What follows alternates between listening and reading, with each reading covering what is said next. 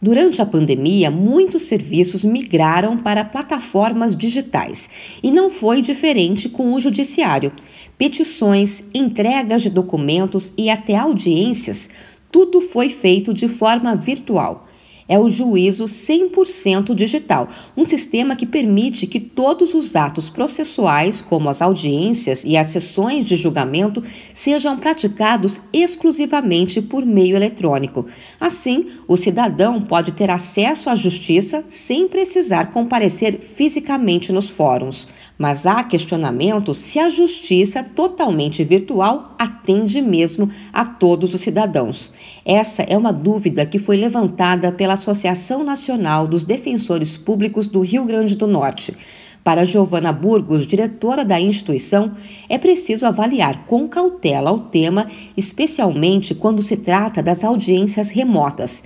Ela acredita que o modelo híbrido presencial e remoto pode ser a saída para não prejudicar as pessoas que não têm acesso à internet. Eu acredito que o modelo híbrido seja, de fato, um caminho atualmente para ampliar o acesso à justiça. No entanto, é preciso cada vez mais cuidar da inclusão digital como uma resposta a essa revolução tecnológica, sob pena de a gente ampliar né, as desigualdades sociais e acabar dificultando o acesso à justiça. Lucena Pacheco, que é coordenadora da FENAJUF, órgão que representa os trabalhadores da justiça, acredita também que o modelo híbrido é a solução.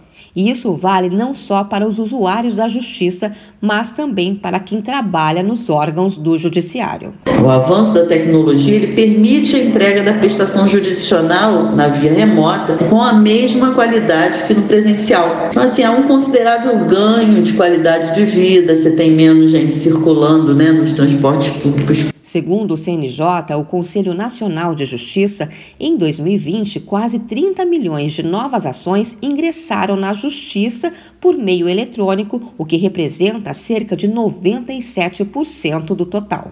De São Paulo, Luciana Yuri.